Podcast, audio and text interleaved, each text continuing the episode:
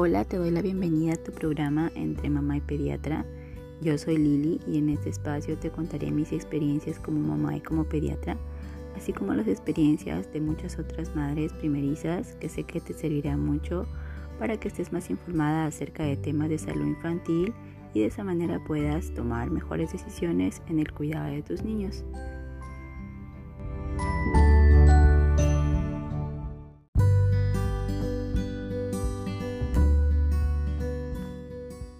Vamos a hablar de un tema muy interesante, los miedos de los padres primerizos. Una vez que la pareja ha sido informada que van a ser padres por primera vez, comienzan ciertos temores, ciertas dudas, porque es algo nuevo, nunca le había ocurrido pues esto y entonces hay muchas sorpresas, hay muchas novedades, pero estos miedos como tal no se fortalecen sino hasta que nace el niño y mucho más cuando el niño es dado de alta junto con la madre y ya llegan a casa. Entonces llegan a casa los padres primerizos con el nuevo bebé y, oh, sorpresa, ¿y ahora qué hacemos? ¿No? Entonces creo que esto es algo que le ocurre a todo el mundo, inclusive me ha ocurrido a mí y eso que mi esposo y yo también somos pediatras y también hemos pasado por lo mismo, sí, que tenemos muchas dudas y generalmente las madres somos más aprensivas que los padres. ¿Por qué? Porque la madre pues tenemos al niño en nuestro vientre, eh, pasamos por todo ese proceso del parto o la cesárea, de la lactancia, entonces es un vínculo mucho más poderoso y por eso es que los, las madres generalmente somos mucho más aprensivas. ¿sí? Entonces este miedo eh, se va acrecentando como tal por porque nosotros tenemos un temor a lo desconocido eh, y es algo normal, ¿sí? O sea, nadie puede venir a decirte, ¿sabes qué? No tengas miedo, ¿no? En realidad, el miedo es algo natural, ¿no? En las personas y de hecho eh, todos lo tenemos, todos lo hemos sentido y es algo natural, algo comprensible, ¿sí? Lo malo es que a veces eh, algunos padres primerizos tienen miedo excesivo que ya les ocasiona ansiedad, frustración, ¿cierto? Y depresión. Entonces, eh, mucho más cuando la sociedad te impone muchas cosas, ¿no? No falta que tú llegas a casa con tu nuevo bebé y aparece por allí la abuelita, eh, la suegra, la tía, la prima, ¿no? Que te dice muchas cosas que son contrarias a lo que te había dicho tu pediatra y entonces como que te ponen en duda y a veces existe esta presión social de que debes hacer cosas. No, pues si yo he criado a, cinco hijos y a todos les he dado tecitos, agüita de manzanilla y ninguno eh, se ha muerto, ¿no? O sea, todos están muy bien. Entonces, ¿qué me puedes decir tú a mí, ¿no? Que yo he criado a cinco hijos y los he criado así, ¿no? Entonces, siempre van a haber estos roces, este, esta diferencia de opiniones con los familiares porque acuérdate que en pediatría hay muchísimos mitos, o sea, si nos ponemos a revisar todos los mitos que hay desde que nace el niño, eh, son muchísimos, ¿no? Entonces existe esta presión como tal de la sociedad y la sociedad impone también muchos miedos, ¿sí? Entonces, siempre anda de la mano de tu pediatra, trata de conversar mucho, de absolver todas tus dudas. Yo te cuento, por ejemplo, mi experiencia, ¿no? Y cuando tuve mi primer bebé, me atendió un pediatra relativamente joven y varón, sin ningún hijo, ¿no? Que me decía, ay no, pero no tengas miedo, esto es así, así. Y lo, lo que pasa es que yo creo que nadie puede comprender mejor a una mujer que otra mujer que ha pasado por la misma situación, ¿no? Incluso un varón también, pero que ya ha sido padre y ha pasado por las mismas situaciones. Entonces, no sé, eh, a mí particularmente me hubiese gustado eh, que me atienda eh, un pediatra o una pediatra que ya ha pasado por lo mismo, ¿no? Hay muchos colegas pediatras que no han tenido hijos, ¿no? Que son relativamente jóvenes y que te dan consejos de cómo, de cómo afrontar esos primeros días. Sin embargo, eh, yo creo que no existe esta sensibilidad, ¿no? Esta experiencia previa, no han pasado por lo que uno ha pasado y claro, eh, la información que te pueden dar es muy objetiva buena y todo, pero no existe esa compenetración de los sentimientos, no te entiende eh, porque no ha pasado por eso, ¿no? Entonces eso también hay que tener en cuenta. Yo creo que la mejor persona que te podría comprender es alguien que ya ha pasado por lo mismo, ¿no? Entonces, mm, yo después, eh, a mí después me atendió una pediatra que ya también había sido mamá y recuerdo que me dijo, no te preocupes Lili, el primer niño, eh, con el primer niño vas a aprender y siempre es normal de que una sea aprensiva con el primer bebé. Y cuando me dijo eso, como que yo eh, me calmé un poco, ¿no? Porque yo sabía ya de que todas pasamos por lo mismo, esta es una etapa, a pesar de que tengamos muchos miedos, no importa que seas pediatra o no seas pediatra, sigue siendo mujer y sigue siendo madre primeriza, ¿no? Entonces, como que me sentí apoyada un poco más por ella, ¿no? Eh, que me iba, digamos, acompañando en los primeros días que ciertamente son bastante difíciles, ¿no? Y hay mucha gente que, que te dicen, eh, ah, hazlo así, hazlo así. Porque ahora con las redes sociales y hay todo el boom de la información, ¿cierto? Encontramos muchísima información en internet acerca de qué cosas hacer, qué cosas no hacer, ¿cierto? Pero lo que sí te digo es que yo personalmente creo es que no, no existe un manual. No hay un manual que te diga cómo ser una buena madre o cómo ser un, buen padre. En realidad no existe. Eh, y estos miedos van a aparecer siempre. Eh, yo te recomendaría que siempre lo hables, que seas honesta, que, que converses bastante con tu pareja, porque el padre va a tener sus propios miedos también, sus propios temores, diferentes a los de la madre, como ya te expliqué. Yo en mi caso sentía que, que yo tenía más, más temores, más preocupaciones, más angustias que mi esposo. Pero es que él también las tenía, pero a su manera, a su forma de ver.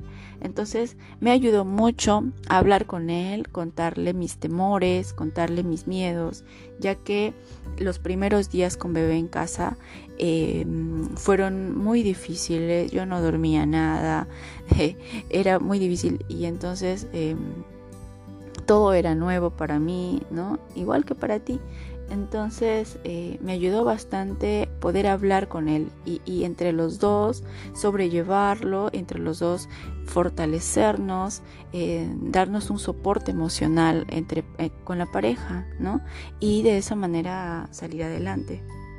Es muy importante también que en estos días la madre, en general la pareja que ha tenido un nuevo bebé, reciban mucho apoyo del entorno apoyo familiar, apoyo del entorno, incluso dentro de la propia pareja, ¿no? La madre necesita mucho apoyo del padre, ¿no?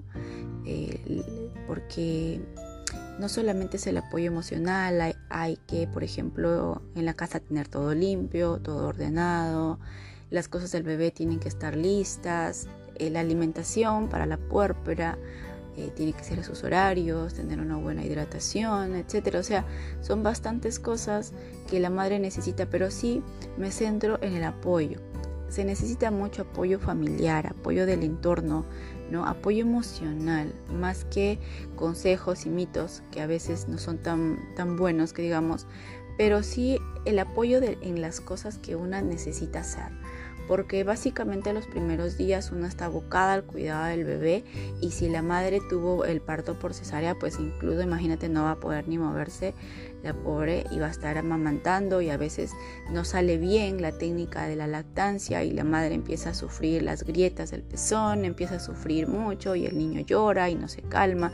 Entonces el apoyo que más se necesita es un apoyo eh, con el hogar, ¿no? Con la alimentación, con la limpieza, eh, con, con, una ayuda hacia la madre y si es que ella no recibe este apoyo por parte de la pareja, por parte de la familia, del entorno y demás, eh, pues se va a aislar la madre probablemente y se va a deprimir. Existe una enfermedad que se llama depresión postparto y es, y es bastante frecuente. Lo que pasa es que no se habla mucho de ello. Entonces es necesario que madre tenga su tiempo para que pueda eh, arreglarse, para que pueda comer, para que pueda bañarse. Entonces, la primera persona que le da este apoyo pues es la pareja, ¿sí? El varón que eh, es quien va a sostener al bebé mientras madre pues mm, se alimenta, eh, mientras ella se, ducha, mientras ella se arregla y, y, se pone cómoda, es decir, y no solamente eso, sino que también que sea escuchada, ¿no? De sus temores y sus dudas, sus preocupaciones, ¿no? Entonces es un soporte emocional muy importante la pareja, ¿sí? Y si tiene a, su familia, pues, pues mucho mejor. Entonces, em, la ayuda más que todo es por esa parte, no, no por la presión, ni obligarla a la, a la madre a hacer otras cosas que, que no están indicadas por, por el médico. Hay muchos mitos en la pediatría.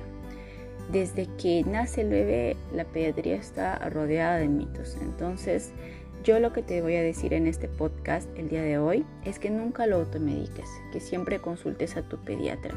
Inclusive en la actualidad estamos nosotros eh, empezando a dar asesorías online y una de las que más me piden a mí es la asesoría pediátrica prenatal. Existe una consulta que es específicamente para los padres mucho antes de que el niño nazca, cuando todavía está en el vientre de la madre, que generalmente se realiza después eh, de la ecografía morfológica en el tercer trimestre de gestación.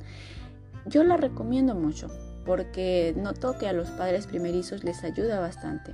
¿no? Para aclarar todas estas dudas previas que tienen al nacimiento del niño y como que cuando ya nace el niño están un poco menos angustiados que si no hubieran recibido esta orientación pediátrica, ¿no? Entonces, antes nosotros no sabíamos de esto, ¿no? Ah, que conoces a tu pediatra recién en su primer control, ¿no? Ahora ya no, ahora eh, la tecnología nos ayuda a estar mucho más cerca de los padres, especialmente de aquellos primerizos que sí, para ellos sí es recomendable acudir o solicitar una consulta pediátrica prenatal para conocer de primera mano cuáles serían los cuidados, cuáles serían eh, las principales dudas que existirían cuando nace el bebé. Entonces, cuando ya los padres están un poco más empapados del tema, es probable de que haya menos miedos, menos temores. No quiero decir que no los van a ver, ¿sí? Justamente este tema, de, el tema de hoy es acerca de los miedos. Yo te dije al principio que em, es normal que existan miedos en el primer embarazo. Y sí, con el primer bebé, en general casi todo es nuevo, pues eh, sería de bastante ayuda la consulta pediátrica prenatal. Para terminar, quiero decirte que sé que lo harás muy bien. Si aún no eres madre, tenlo por seguro que lo vas a hacer muy bien. Nadie viene con un manual. Aprendemos en el camino a ser madres. Nuestra naturaleza nos hace hacer lo mejor por nuestros hijos. Nuestros hijos nos cambian la vida, hacen sacar la mejor versión de nosotros mismos. Y estoy segura que lo vas a hacer muy bien. Entonces, si ya tuviste un bebé, estoy segura que con el segundo bebé vas a cometer mucho menos errores, vas a estar mejor informada, eh, ya has tenido la experiencia propia de tu primer bebé y sé que va a ser súper feliz. Te envío un fuerte abrazo, espero que te haya gustado este podcast. Si necesitas compartirlo con alguien, quizás alguien lo necesita, pues hazlo. Y también sígueme en mis redes sociales, en Instagram y Facebook como doctora Lilian Sánchez Pediatra. Espero de que nos escuchemos pronto y si tienes algún otro tema que te gustaría del cual yo te pueda hablar, pues déjame en los, en los comentarios. Te mando un fuerte abrazo y que Dios te bendiga.